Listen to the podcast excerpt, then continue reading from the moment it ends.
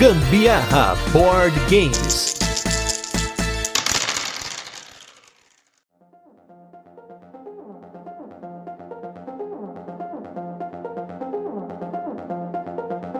Fala galera, beleza? Tá começando mais um Gambiarra Board Games. Hoje é um episódio especial, que é basicamente um Moshiarra Gambiroi, no qual a gente tem aqui nossos amigos aqui do Moshiroi, o Luiz Hunsker e a Aline Hunsker, para nós falarmos de um jogo que tem uma temática de anime. Tudo bem, pessoal? Muito bem. Oi, tudo bem? Bom, pessoal, para quem não ouviu o nosso último cast, eu gravei junto com a Aline e o Luiz. Por favor, Aline e Luiz se apresentem e apresentem o Moshiroi para as pessoas que não ouviram esse cast. Então assim, pessoal, pra vocês que não conhecem o Moshiroi, acho que talvez seja difícil, né, dentro da família Papo de Louco de Podcast, você não conhecer os outros da, da nossa rede, mas nós falamos lá sobre animes, mangás, falamos sobre até cotidiano, né, do universo japonês, coisas relacionadas ao dia a dia, tudo mais. A gente tenta sempre fazer um conteúdo trazendo convidados que possam agregar bastante aos temas, né? Uhum. A gente tá até agora, é, hoje no dia dessa gravação, é um dia de reformulação, uma, um renascimento do Moshiroi, porque a gente vai mudar um pouco o foco até mesmo do podcast, né? Como a gente já falou lá no nosso podcast e tudo mais, o Moshiroi agora tem canal no YouTube também. Uhum. Então lá nós fazemos algumas resenhas, algumas análises de mangás. Então nós sentimos que análises por análise de mangás não combinam mais com o podcast do Moshiroi. Então agora a gente vai sempre abordar temas intrínsecos à obra, vamos dizer assim, sabe? Falar sobre machismo, falar sobre questões étnicas, questões de preconceito, questões de bullying, questões culturais e tudo mais dentro das obras. Né? Não vamos mais fazer, vamos falar assim, análise por análise da obra. A gente vai sempre tentar trazer pontos mais profundos dela e deixar as análises por análises no YouTube. Até o Gusto, acho que tá pela primeira vez sabendo disso agora. É, é. então a gente tá entrando nessa, entre aspas, nova fase aí, vamos dizer, que a gente tá reformulando um pouco o conteúdo para fazer as mídias conversarem. Não é só, só anime e mangá, é um pouco vai um pouquinho além, né? Um pouquinho além, né? Então assim, se você quer ver as nossas análises e resenhas, nós temos lá, nós temos lá no YouTube, né, que é o Omoshiroi, só pesquisar por Omoshiroi. Tem no Insta também. Que aparece no Instagram, você vai achar por meu perfil arroba Luiz Hunziker, e o da Aline também, no meu perfil eu falo mais sobre as obras em si, né? Fala de curiosidades e tudo mais, fotos das obras. E a Aline está começando o seu trabalho como digital influencer, fazendo vídeos hum. de maquiagem, fazendo resenhas e tudo mais. E além disso, tem o podcast, que é onde começou tudo. Que lá a gente faz isso que a gente falou, a gente faz uma análise um pouco mais aprofundada, um, gastando um pouquinho mais de tempo ali para falar sobre detalhes mais profundos da obra, né? Então, o Moshiro em qualquer rede você vai achar a gente. Se você também for no site do Papo Louco, você acha a gente lá. Acho que já é a segunda vez no, nesse mês que eu começo um podcast com um convidado e tem uma surpresa. Tem spoiler, tem um monte de coisa, então toda hora tem surpresa. Mas acho muito bacana a ideia, porque o podcast ele dá mais espaço para você conversar, né? Tem mais espaço para você fazer uma análise mais profunda das coisas. E no caso do canal de vocês, vocês conseguem mostrar o mangá, mostrar alguma coisa, isso, né? Isso. Acho que é até mais bacana essa abordagem, eu gostei. É, a gente percebeu que tava conflitante, né, as mídias, uhum. então... Tava mais do mesmo também, Isso, né? Isso, então a gente preferiu deixar essas análises mais rápidas, que é o formato do YouTube, pros vídeos e esse formato um pouco mais profundo, né? Episódios mais longos, de uma hora, de 50 minutos falando sobre uma obra, para isso. Inclusive, a gente tem alguns convidados aí que a gente trouxe que vão vir recentemente. A gente trouxe, por exemplo, a Pete Koshimura, que ela mora no Japão e faz, ela faz análises do cotidiano do Japão, sabe? Aquele Japão que não é o do turista. Uhum. Visão de quem mora. Né? Isso. O Takashi, que é um professor de língua japonesa, para falar sobre como você faz aprendizado de língua usando japonês. A gente tem o Toguro também, que a gente convidou convidou para falar sobre bolsas de estudo no Japão, então a gente tá trazendo um conteúdo um pouco diferente ali no podcast, que combina com o formato, né? Não, não adianta eu falar 20 minutos sobre uma obra superficialmente e não trazer nada de novo no podcast. Eu acho que, como eu não tenho a obra para mostrar, eu tenho que ir um pouco além ali, é esse que é o formato que a gente vai adotar a partir de agora. Bacana. E é legal também que, né, para quem não acompanha o canal do Moshiroi, o Luiz e a Aline já começaram, né, a pincelar algumas coisas sobre jogos de tabuleiro, não apenas os jogos da editora O Capturador, que são o foco desses episódios especiais, e não apenas aí a gente teve aí o episódio do Idol Project, né? Que nós falamos aí recentemente sobre um jogo junto com o Luiz e com a Aline. E agora a gente tá com esse episódio para falar hoje sobre o jogo Ars Alquimia. Porém, lá no YouTube, o Luiz mostrou um terceiro jogo que não faz parte da tríade dos jogos do capturador de animes, né? Que foi o jogo do Attack on Titan. Então, quem sabe aí, dependendo de como for, a gente tem um quarto episódio especial para falar do Attack on Titan, né? Vamos ver se como que vai rolar, aí, né? Exatamente. Ó, inclusive, foi um comentário muito bacana que eu tive no vídeo do Attack on Titan, que um cara comentou: "Este foi o primeiro canal que eu vi falando bem desse jogo. Parabéns".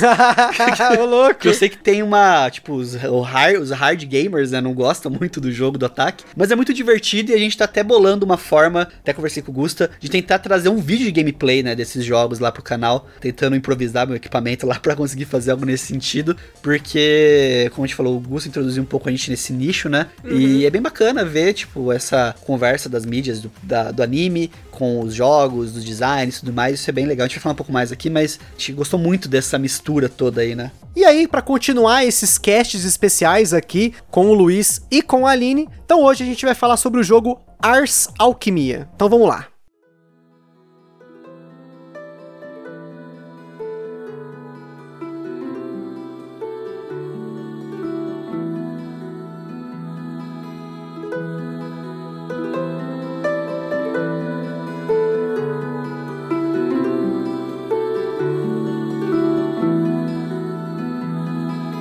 Então, Ars Alquimia, que é um jogo de 2 a 4 jogadores, se você considerar a variante, né? Porque o jogo originalmente ele não tem essa opção de dois players, mas ele tem essa variação que foi criada, que você consegue jogar com duas pessoas, e ele foi publicado aqui no Brasil pela editora O Capturador, com partidas que duram em média uma hora e meia, tá? Pode durar até mais, dependendo da, do que acontecer durante o jogo.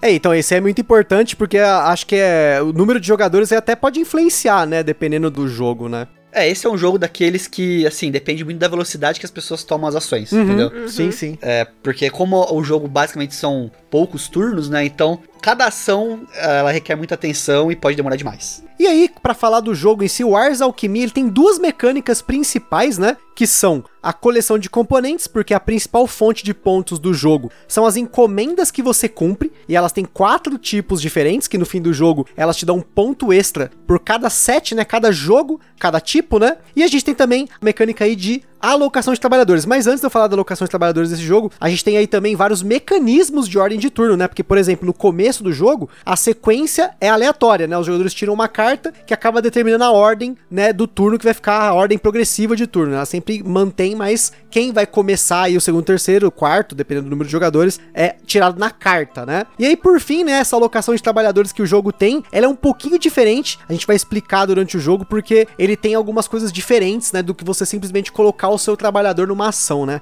E a nossa escala de complexidade aí, assistindo aí a partida, uma das partidas, né, que o Luiz e a Aline e o irmão do Luiz fizeram, eu coloquei aqui que ele tá no 4 de 10 de complexidade, porque ele é um jogo simples no que diz respeito à regra, mas você precisa se planejar muito para você não pontuar negativo no fim do jogo, para você pontuar bem durante o jogo, coletar os recursos certos para as ações certas na hora certa, né? Não sei se vocês concordam com isso. Com certeza. Acho que o principal aí é saber administrar os seus trabalhadores. É, e o né? principal também é você ler. Eu vou usar um termo que não sei se existe no board game, mas ler o tel do player, sabe? Olha só que termo internacional. Ó, oh, essa é diferenciada, hein? É você ler a jogada do outro jogador, que assim, você pode, com uma jogada sua que favoreça você, ainda acabar estragando o jogo do outro. Uhum. Por isso que é muito importante você ficar atento no que, que os outros jogadores precisam e saber pontuar e também bloquear, né, possíveis Exato. ações. Às vezes você pode fazer uma jogada que nem te beneficie tanto, mas você pode simplesmente ferrar, acabar com o jogo de outra pessoa.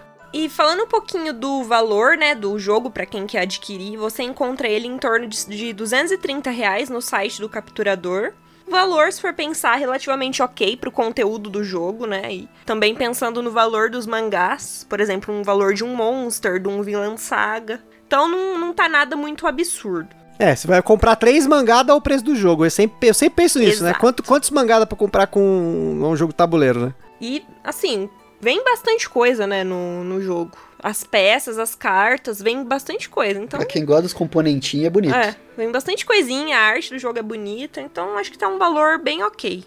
E Ars Alquimia é ambientado no mundo de alquimia, uma terra onde os trabalhos de um grande alquimista fez com que essa ciência, essa alquimia se desenvolvesse mais rápido que as outras tecnologias, e as vidas das pessoas dependem dessas fábricas alquímicas que esse alquimista pioneiro acabou construindo. E no jogo você faz o papel de um administrador, um gerenciador, um gerente de uma fábrica de alquimia, e você recebe encomendas e através da transmutação de recursos você cumpre os objetivos. Quem já assistiu Fullmetal, né, Alchemist, sabe como funciona isso, essa questão da troca equivalente, né? Você entrega algo e tira algo de volta, né? Você transmuta as coisas. É esse o princípio básico da alquimia que é respeitado aqui no jogo também. E reforçando que tem vídeo lá no canal do Mochilei sobre Fumeto. Vai lá ver que tá bom o vídeo. A gente tá fazendo mais vídeos também de Fumeto, tem coisa vindo nova. Então, e até fazendo uma denúncia ao jovem brasileiro aí. Porque se você não assistiu esse vídeo do Luiz lá no canal do Mochiro e você não conhece Fullmetal Alchemist, mas gosta de anime, acompanha mangá, você está cometendo uma heresia, porque você não conhecer Fullmetal Alchemist. Por favor, gente, esse foi um dos melhores animes já lançados até hoje no mundo é um anime sensacional, com muita coisa. Meu, é, é foda. Esse anime é foda. Se eu começar a falar de Full Metal, é um anime que eu gosto muito, um mangá que eu gosto muito. É um dos poucos que eu guardo para mim aqui na minha caixinha do coração aí, como uma das obras que mais me influenciou, que eu mais gostei, né, durante a minha adolescência. Até hoje eu acabo gostando e tava, eu não sei se ainda está no Netflix, se você, né, estiver ouvindo esse cast no presente. Eu não sei se no Netflix tá disponível para você tá assistir, tá, né? Ainda tá? Tá. Eu tava assistindo esses tempos, tá sim. Vale muito a pena. Falar que está no Netflix é muito complicado porque o Netflix, ele... Muda a todo momento, é, sim, mas no momento, momento até é. o dia que a gente está gravando esse cast, está disponível. Se você for lá agora, sei lá, em 2022, abrir lá e não tiver, a gente não pode fazer nada, desculpa, gente. Mas o Netflix hoje tem os dois, tem o Brotherhood e tem o original, né, o primeiro de todos. A única coisa que eu fiquei triste, né, do Ars Alquimia é não ter a presença do Paulo Coelho, né, um grande alquimista. Mas de resto, tá, tá ok. Então, ó, sugestão aí pros designers de jogos de tabuleiro, ó. Falar de alquimia, coloca o Paulo Coelho junto. E aí, como sempre, né, a gente não vai falar de regras aqui no detalhe, né? Mas só para dar uma ideia de como o jogo funciona, esse aqui é um jogo de alocação de trabalhadores de gestão de recursos, né? Todo turno você coloca um ou mais trabalhadores seus em quatro tipos diferentes de ação que o jogo te proporciona. Com uma delas, por exemplo, você pega recurso, com a outra você reserva encomendas, né? Você pega cartas para você cumprir. Você pode contratar assistentes para te ajudar durante a partida. E por último, você tem como forjar, né, a arte da forja, que permite você gastar o recurso para transmutar eles em alguma das encomendas que você tem, ou até em um outro elemento do jogo que é o elixir, que é o elemento extra aí que a gente já vai falar sobre ele. Mas o mais importante aqui, né, é que sempre que você aloca um trabalhador, se tem um ou mais trabalhadores naquela ação, seja seu ou de outro jogador, você precisa colocar um trabalhador a mais para poder usar aquela ação. Então a alocação de trabalhadores desse jogo, ela não impede que os outros jogadores parem de usar aquela ação, porém, você tem que gastar um trabalhador a mais para poder tirar aqueles trabalhadores que eles vão para uma pracinha ali no meio do tabuleiro, mas que não é uma ação que influencia no jogo do ponto de vista tipo, você teve o trabalhador que foi para lá, você perdeu. Não, não. É só para representar que não fica aquele montoado de trabalhador na mesma ação. E aí você realiza aquela ação usando um trabalhador a mais. E além disso, sempre que você vai fazer uma ação, tem algumas ações que você pode sempre colocar trabalhadores a mais para te dar um bônus naquela ação. Então, por exemplo, você tem a ação de coletar recurso, ou ação da própria forja, né, que eu comentei agora há pouco, que você tem que rolar um dado nessa ação. Só que para cada trabalhador extra aos necessários daquela ação que você coloca ali, você soma mais um no dado. Eu achei bem bacana esse esquema de você poder mitigar a sorte gastando trabalhadores um ponto assim importante de citar sobre isso é que assim a quantidade de trabalhadores por jogador ela é limitada. Uhum. Então você não pode dispor de vários trabalhadores. Se você não souber administrar bem essa quantidade, você perde o jogo. É, e você pode ficar sem ação, na verdade, também, né? Exato, porque acabou seu trabalhador, você, você pode ficar sem ter nenhuma ação na rodada. Aí fica os dois outros jogadores, ou três jogadores jogando. É que pense assim, né? Se você tem uma, um, uma coleta de recurso, um local de coleta de recurso, se três pessoas quiserem ir naquele mesmo lugar coletar recurso, a primeira pode mandar um trabalhador, a segunda tem que mandar dois trabalhadores para coletar uhum. recurso lá, e a terceira três. Então, assim, chega um ponto que não compensa mais você coletar aquele recurso porque o a balança, né, o ônus e o bônus daquilo já não vale mais tanto a pena. E é por isso até que a gente falou da questão do bloco, né, da jogada. Que você pode ter, por exemplo, ah, a Aline, ela precisa forjar algo para fazer a, as encomendas dela. Eu posso, sei lá, eu tô na frente da pontuação, eu quero mandar todos os trabalhadores que eu tenho na forja pra impedir que ela consiga mandar alguém pra lá. Tipo, ela tem quatro trabalhadores, eu tenho cinco, eu mando meus cinco trabalhadores pra lá e impede que ela possa fazer qualquer coisa naquela forja. Então, você consegue bloquear algumas ações, até mesmo de coleta e tudo mais, usando essa estratégia de tentar, caso você esteja sobrando trabalhadores e na sua estratégia seja mais tentando atrapalhar os outros, você consegue ter esse, essa linha de jogo também pra poder pontuar. Até porque o- as cartas, enfim, o jogo inteiro ele é exposto. Então você consegue ver em que pé que tá cada jogador. O que, que falta pra ele, enfim. É, não, não tem nada secreto. Não Você tem nada secreto. Todas então as você cartas, visualiza tudo. As ali. encomendas que o jogador tem, os pontos que ele tem de cada recurso, tudo isso é exposto, né? Então, Então você pode usar como uma forma de estratégia. Se você já tem uma quantidade boa de pontos, você pode. O resto dos trabalhadores que você tem, você pode usar pra ferrar alguém que tá próximo de você, enfim. O que tá vencendo. Agora falando um pouquinho das encomendas, né? Que é um dos principais fontes de pontuação do jogo. No caso, elas têm três rankings: A, B e C. Quando você começa o jogo, todo mundo só pode pegar as cartas de ranking C. Ela vai ter um objetivo pra você cumprir. Conforme você consegue uma- concluir uma carta do tipo acadêmica, que tem um símbolozinho de um chapéu de formando, formando escolar. Então, se ele concluir uma carta de ranking C, que é o nível mais baixo, do tipo acadêmico, ele fica apto para coletar essas cartas do ranking B. E se ele consegue mais uma de acadêmico, ele pode coletar uma do ranking A. Ou seja, se- essas cartas acadêmicas, elas são muito importantes pro jogo, né? Então tem que ficar de olho, né? Tem que ficar de olho. E você sabe que, tipo, no começo eu nem prestava atenção, porque eu ficava olhando ali qual que eu era mais fácil de se concluir. Só que é uma coisa importante, não só o ranking da carta, mas a pontuação dela. Porque por mais que o ranking seja o mesmo, as pontuações são diferentes. Que nem até no, no jogo que eu venci, que a gente é, jogou, acho que ontem, roubado, né? mas tinha uma carta de ranking é, A na mesa que ela valia 15 pontos. E, tipo, com essa carta eu venci o jogo, porque era muito mais alta do que todas as outras cartas na mesa. Então é, um- é uma forma de estratégia também, você procurar uma pontuação mais alta. É, e uma coisa também é o seguinte, né? Mas não adianta só procurar uma pontuação mais alta e você não ter recursos disponíveis pra Exato. fazer. Exato. Porque qual que é o critério do jogo também, né? O jogo, ele funciona como? Você pega a carta de encomenda e você tem que Atingir coletar, aquele objetivo. coletar o recurso e forjar, fazer a transmutação. Exato. Você faz isso nas forjas, né? Você vai na forja, tem tipos de forja diferentes. Tem forja que você pode fazer mais de um tipo de transmutação nela. E você também pode fazer elixir na forja. Você pode pegar dois recursos diferentes seu, de duas cores diferentes, e transforma um elixir, que é um elemento coringa. Você pode substituir qualquer outro elemento que você precise por um elixir. E também ele vale ponto no final do jogo. Então, você tem forjas de vários níveis, e forjas tipo, que você pode fazer uma vez, duas, por, Uhum. por ida, né? E também tem o nível de perfeição da forja, tipo, que é o dado que você tem que conseguir pra conseguir fazer uma transmutação perfeita naquela forja. E o que acontece? Os pontos do jogo são por transmutações. Então, se você transmuta uma carta e faz uma encomenda, você ganha os pontos equivalentes àquela carta. Se foi perfeito, você ganha mais pontos de perfeição daquela carta. E o que acontece? Qual que é o punitivo do jogo no caso? Se você pegou uma encomenda e não finalizou ela, você perde metade dos pontos referentes àquela encomenda. Se ela é uma encomenda de 10 pontos, você vai perder 5 pontos. Então é muito importante você não pegar encomenda só pela pontuação e não ter recurso pra fazer. É, tem que saber administrar, não pode pegar encomenda demais. Porque, como eu disse, o número de trabalhadores é limitado. E as coisas começam a ficar bem acirradas, né? Pra você conseguir pegar certas coisas. É, e uma forma do jogo se equilibrar é o que? O primeiro jogador, ele tem menos trabalhadores do que os demais. Então assim, Sim, sim. É, o primeiro, o primeiro jogador, ele tem o bônus de um trabalhador a mais. Então, todo mundo tem número igual de trabalhadores, se não me engano é 9. Isso. E o primeiro da rodada, né, ele vai ter um a mais, vai ter 10. O segundo vai ter dois a mais, vai ter 11. E o terceiro, que é o último que vai ficar, entre aspas, com o que sobrar de opções, vai ter três trabalhadores a mais. Então, ele compensa um pouco essa diferença. Dá uma equilibrada, né? Isso. Porque senão ia realmente trabalhadores. ferrar sempre o, o terceiro lugar. Na verdade, uma estratégia boa é ser sempre o segundo, né? É, então, é isso que eu ia falar. E até sobre a ordem de turno, né? Todo começo de numa nova rodada, quando acabam, né, os trabalhadores de todo mundo, ou quando todo mundo passa, quem tá mais atrás na trilha de pontuação pode escolher primeiro qual a posição que ele quer jogar. Quem tá mais atrás pode escolher se quer ficar em primeiro, segundo ou terceiro. Isso permite com que ele possa, cada uma das quatro rodadas do jogo, ter a posição que ele quer. Aí o segundo lugar na pontuação tem a segunda, a segunda escolha, e a terceira e a quarta, né? Vamos dizer assim.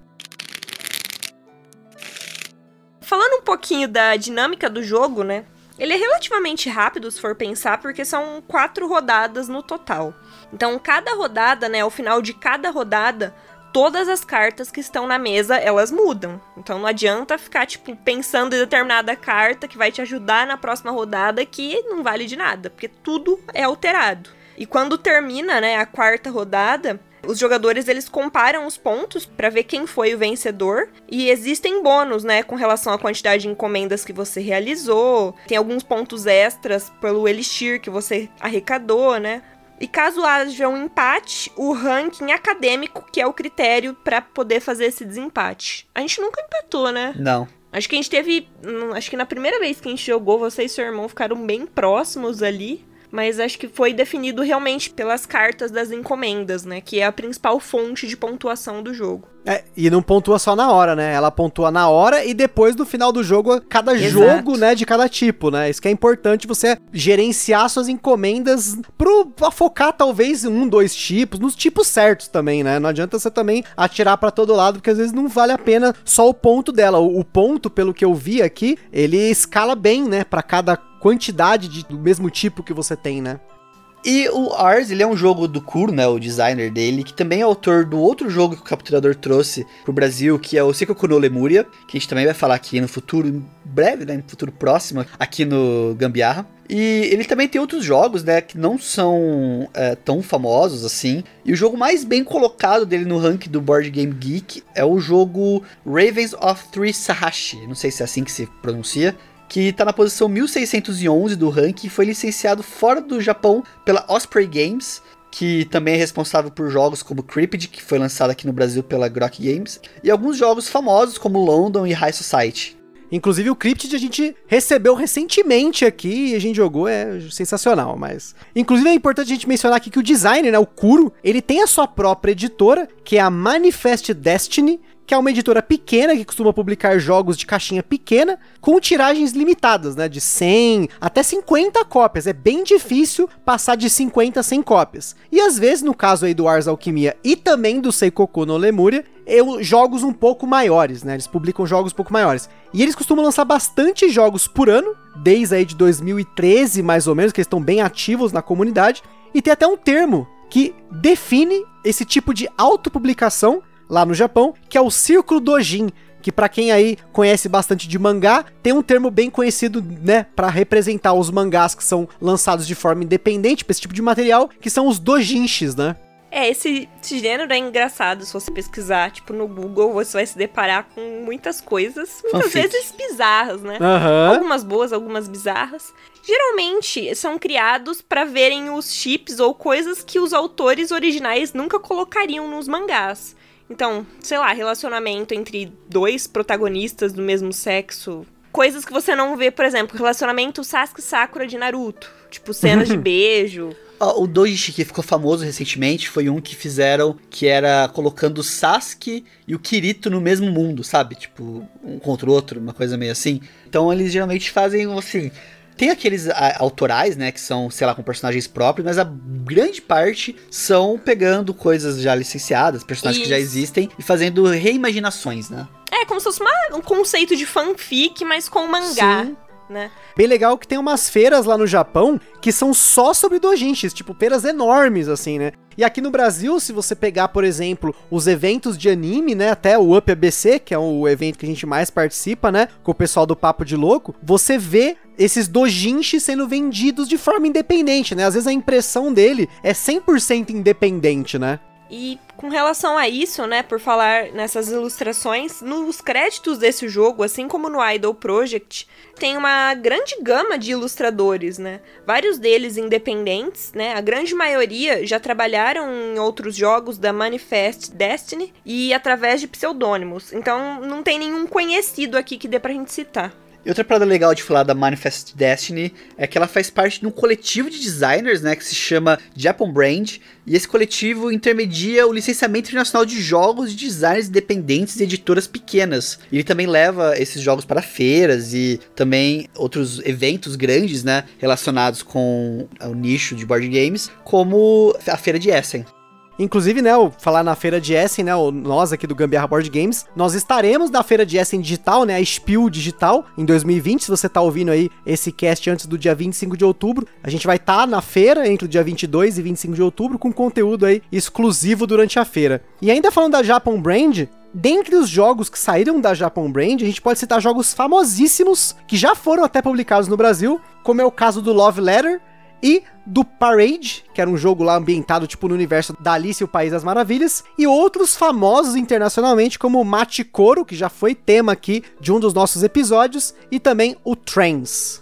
E antes de falar um pouquinho da nossa experiência com o jogo, né, como de costume já aqui no Gambiarra, então a gente não pode deixar de citar sobre os sleeves, e esse jogo utiliza o Sleeve Mini USA e são 84 cartas ao todo. Cartas pequenininhas. É bem pequenininha, mas bem feitinha, bem bonitinha. E uma coisa que eu posso começar aí abrindo aí a nossa análise da jogatina, que assim, eu assisti uma das jogatinas que o Luiz e a Aline fez com o irmão do Luiz também, né? Foi um jogo a três jogadores. E uma das coisas que eu percebi, e que até o Luiz comentou quando a gente falou do tempo de jogo, é que esse é um jogo que ele é bem sujeito à, à famosa paralisia de análise, a nossa análises parálises, né? Porque como você tem que otimizar muito bem os seus recursos e são poucos trabalhadores que você tem por rodada, eu percebi ali que tinha hora, por exemplo, que o Luiz dava aquela travadona ali, ficava ali uma, aquele tempo observando, fazendo o que, que eu posso fazer agora, o que, que eu posso fazer depois, porque você tem que fazer um planejamento ali, mesmo que seja curto e médio prazo, né? Uhum. Eu era o único que planejava e era criticado ainda. O Gusta viu isso. vamos jogar logo, vamos jogar logo. E eu, eu confesso que eu não tenho muita paciência, tipo, pra quem fica esperando, analisando. Tipo, eu gosto da coisa mais dinâmica. Então, eu gosto tipo, de ganhar. Então... Pensa rápido, eu venci, então não vamos é, é que você ao erro. Mas, assim, é, ele é um jogo que realmente tem muito disso. Tem gente que falou, né, que o jogo, dependendo do perfil dos jogadores, pode demorar mais tempo por conta uhum. disso, né? A gente até tentou fazer um acordo de não perder tempo muito nisso, para poder até fazer o vídeo não ser tão maçante pro Gusta, né, de assistir depois. Mas ele realmente é um jogo que tem muita análise. E assim, a gente falou, né, são quatro rodadas, né? Mas dependendo do que você fizer, você pode ter, sei lá, cada jogador ter, sei lá, 6, 7, 8 ações por rodada, né? É bastante coisa se você for pensar a nível de, de movimentos na, na no tabuleiro. E uma outra coisa que eu percebi que aconteceu, que aí eu, eu, acho que é um ponto negativo do jogo, mas se for pensar nisso, tem em muitos jogos, que é o tabuleirinho ali que você tem para marcar os seus recursos, né? Durante o jogo tem quatro tipos de recurso, além do elixir, e você tem uma trilha que você vai colocando cubinhos ali que você vai movendo a todo tempo. E como não tem um overlay, ela também não é, é de dupla camada, né? Não encaixam os cubinhos ali. E como para aproveitar os recursos de uma forma mais otimizada, não usaram recursos de madeira, né? Ou moedas, enfim, qualquer coisa para representar individualmente cada recurso, é muito fácil um jogador bater a mão ali e se perder como aconteceu mais de uma vez, né, durante o vídeo. E só responde para mim, Gusta, quando aconteceu, meu irmão roubou ou não? Só pra eu saber. Olha, eu acho que todas as vezes que bateu a mão, alguém mudou alguma coisinha ali. Ah, é, sempre. Mas aquilo que você falou, né? Se fosse utilizando marcadores individuais, talvez corrigisse esse problema, né? Tipo, ah, eu tenho dois recursos dessa cor, você ter duas pedrinhas, dois, dois tilezinhos ali representando aquilo talvez corrigisse facilmente isso, mas é aquilo que a gente falou, né? Também isso encarece o jogo e também até mesmo foge do design original, que pelo que eu vi, originalmente o jogo ele tem esse layout Sim. mesmo, essa forma, né? O que cabe é empresas como, por exemplo, a Acessórios BG, né? Fazer um uns acessóriozinhos aí para poder utilizar no jogo, quem sabe. É, né? fazer um overlay ali para você encaixar em cima ali seria bem bacana, né? Daria uma boa facilitada, pelo menos. Sim, sim. E mais uma coisa que eu vi é que, assim, a gente até não incluiu isso é, na análise, tá? Porque o jogo ele tem uma variante para dois jogadores não oficial. Para quem tá no site do capturador ou lá na Ludopedia tem para baixar o PDF, só que é uma variante não oficial. Então acho que vocês nem testaram essa variante, né? Não, nem fomos atrás, porque como a gente tava com a disponibilidade de três pessoas, a gente acabou testando com três, né, normalmente. E assim, eu dei uma olhada, assim, meio por cima do que, que é essa variação, e eu vi que basicamente ela diminui recursos, né, para você Tipo assim, ao invés de você ter dois lugares de coleta, tem menos. Ele vai dar uma diminuída nessas coisas. Mas eu não cheguei nem a testar essa variação. Tipo, não sei como é que ela funciona. É, tanto que até por isso, né, pessoal, a, a, o Luiz e a Aline estão jogando esses jogos, né? Eles estão com mais facilidade para jogar esses jogos de três jogadores, por exemplo. Então é até bacana, porque eles conseguem rapidamente testar esses jogos nessa dinâmica, né? Mas agora eu queria saber o que vocês acharam do jogo. Vamos lá, sim. Realidade, o que vocês, vocês curtiram, o que vocês não curtiram, como que foi a experiência de vocês? Ah, numa escala Omoshiroi, de gostei, ele recebeu 7 onigiris de 10, vamos falar. É, Eu confesso que eu preferi o Idol Project. é isso que eu ia falar. Eu achei o Idol Project mais dinâmico e divertido, tipo, mais surpreendente. Esse, apesar de ser bem legal, né? Tipo, eu, eu gostei da dinâmica, tudo, ele já era mais previsível, né? Tipo, as cartas ali não fugia muito do, do que você tinha que fazer. É, eu vou tentar, em outras palavras, colocar o que ele fala. A gente vai comparar um pouco com o Idol, porque é o outro que a gente jogou já, né? Tanto que a gente nem jogou o Seiko no Lemuri ainda, pra gente não estragar a análise dele quando for fazer, né? Até fazendo isso, tipo, cada gravação que a gente faz, a gente joga o jogo da gravação. E o Seiko ficou por último, a gente nem jogou ele aí, nem abriu o jogo, tipo, pra montar ainda na mesa ele. Mas assim, a questão do Ars Alquimia é que, como eles são rodadas mais longas, né? Acaba que você não tem aquele fator de imprevisibilidade da partida. Se você lê bem a mesa, você consegue traçar estratégia, tem aquela questão de você atrapalhar o outro ou não, mas é Sorte no dado. é, um tudo. pouco, um pouco menos comum, né? Mas já no Idol, como a cada rodada que era mais rápida, você virava uma carta nova, virava uma Idol nova, você tinha mais, mais elementos, mais elementos né? novos na mesa, ele acabava gerando um pouco mais de interação e de dinamismo na partida. Uhum. Senti um pouco disso. Eu senti o Ars um jogo legal, mas é um jogo que você falou. É muito mais de análise e de pensar na partida. Ele é menos dinâmico, ele é um jogo que você pensa mais do que age. E às vezes para algumas pessoas isso pode ser cansativo, né? Aquela pessoa que tem que esperar os outros, sei lá, três jogadores fazerem ação pra jogar, pode causar um problema de ansiedade em algum ou outro aí, como É. a Lily, por exemplo. É, eu falo que, por exemplo, é mais previsível, porque dependendo ali das cartas que você conseguir coletar logo nas primeiras rodadas, é meio difícil dos outros jogadores conseguirem te alcançar. Então, dependendo do número de, de pontos que você fizer nas duas primeiras rodadas, fica difícil de correr atrás do prejuízo. Diferente do Idol, que, tipo, dependendo da Idol que você tirar, tudo pode mudar ali na mesa. Dependendo da carta que vier, enfim, que tem que descartar, pegar, roubar de alguém. Então, é mais imprevisível, né? Quem que vai vencer. É, eu, eu acho mais interessante esses jogos mais caóticos, né? Que nem a gente falou do Idol, até mesmo o jogo do, do Shingeki, do Attack on Titan, também é um pouco mais caótico o jogo, né? Porque é, uma ação ou outra pode virar a partida, mas o Wars é um jogo mais estratégico, eu senti um pouco isso dele. Eu diria que é quase uma- um nível assim de um jogo de paciência quase, né? Pra você pensar muito bem no que você vai fazer. Eu acho bacana comentar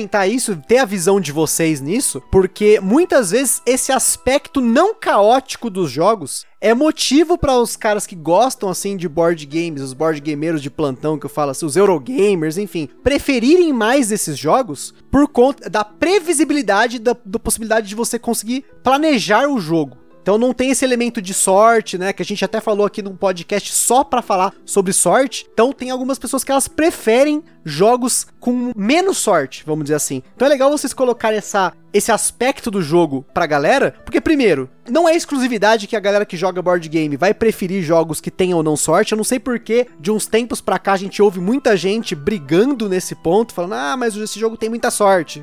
Pô, mas ele continua sendo um jogo e não é porque ele tem mais sorte ou menos sorte que ele deixa de ser bom. Mas a gente com certeza tem pessoas que preferem jogos mais caóticos a jogos mais ordenados, né? É, eu acho que o jogo ordenado, ele funciona muito bem com pessoas que são muito inseridas no, no hobby, né? Pra gente, que é um jogo mais casual, é um jogo com... mais dinâmico, mais, né? mais dinâmico é mais divertido, né? Porque Uhum. se você se diverte mais, você brinca mais, você interage mais com os outros jogadores da mesa. Exato. É, e também não tem aquele elemento de você ter que aprender o jogo, aprender estratégias, traçar caminhos novos a cada partida, né? Quando o jogo ele é mais caótico, você tem mais a reação no jogo, né? Isso. Acho que é, é um pouco do que você falou do Shingeki. Numa hora você tá ali perto de vencer, né? Pra matar o Titã. Aí dependendo do que você tirou no dado, o Titã pega todos os seus dados e ferra totalmente a sua estratégia. Aquele forte abraço, né? Uhum. Uma coisa também que até brincando um pouco disso que a gente comentou aqui, né? O manual do jogo, o manual do jogo pros íntimos, ele é bem escrito, mas tem alguns pontos que faltam um pouco mais de detalhamento, né? Na, na regra ali, na minha opinião, né? Mas assim, no geral, como o Gusto falou, é um jogo com uma regra meio simples, não é complexo,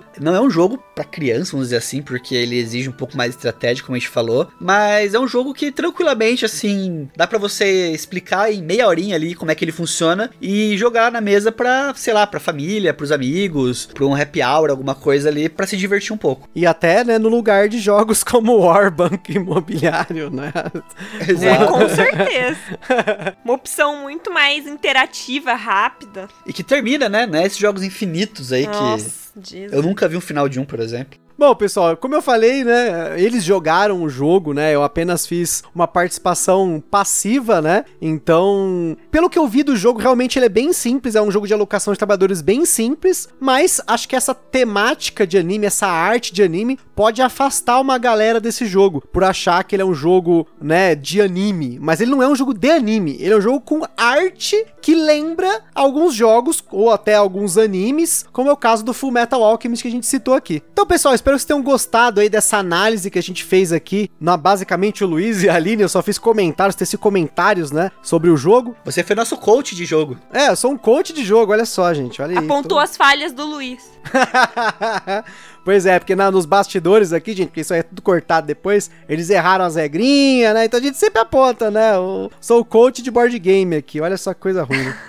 E aí, como sempre, gente, lá no site do Papo de Louco, a gente vai colocar alguns links pra vocês conhecerem mais sobre o jogo, né? Tem até um vídeo do Tábula Quadrada que eles fizeram sobre o Ars Alquimia. Então acho que bacana vocês verem a opinião de outros criadores de conteúdo. E lá no nosso Instagram vai ter algumas fotos das partidas aí do Luiz e da Aline que jogaram aí o Ars Alquimia. E aí, como sempre, pessoal, se vocês quiserem sugerir algum jogo, até pro Luiz, gente, pro Luiz e pra Aline que estão entrando nesse mundo de jogo de tabuleiro aí, vocês já viram que eles estão jogando Idol Project, já jogaram aí o Alquimia, estão com o jogo do Attack on Titan. E pra quem não ouviu, o Luiz participou lá atrás, se eu não me engano, lá em fevereiro, março, por aí, de um cast da gente falando sobre os primeiros passos no hobby. E aí ele acabou falando de jogos como Azul, Mansions of Madness, Zombicide, né? Que é os jogos que eles têm acesso lá. Então, se vocês quiserem sugerir, pois lá, procura arroba Luiz Hunziker lá e sugere o jogo pra ele lá, hein? Isso, vai lá na arroba Luiz Hunsker, na arroba Aline Hunsker. Estou aceitando sugestão de jogos. E aceitando de presente também. É, se quiser me dar de presente também, a gente aceita também.